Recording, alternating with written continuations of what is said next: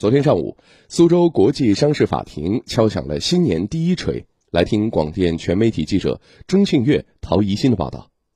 申请人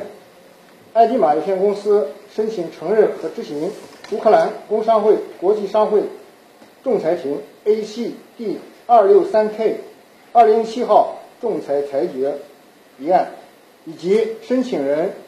斯弗拉马特有限公司申请承认和执行乌克兰工商会。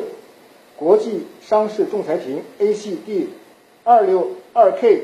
二零一七号仲裁裁决一案。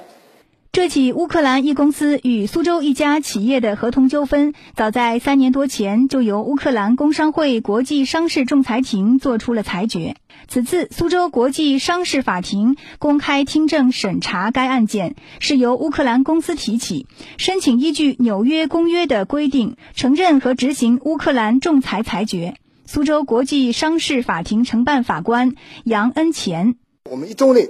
就进行了呃今天的听证程序，而且当庭作出了裁定，承认和执行乌克兰国际仲裁法庭的。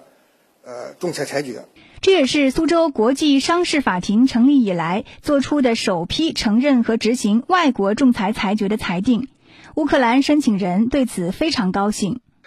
你们的工作很高效，我非常感谢。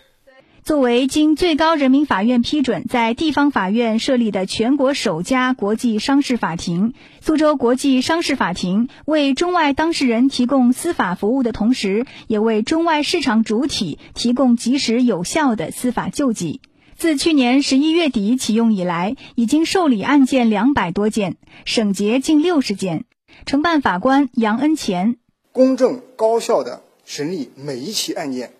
每一起国际商事纠纷，呃，为我们苏州打造一流的国际化、法治化营商环境贡献司法力量。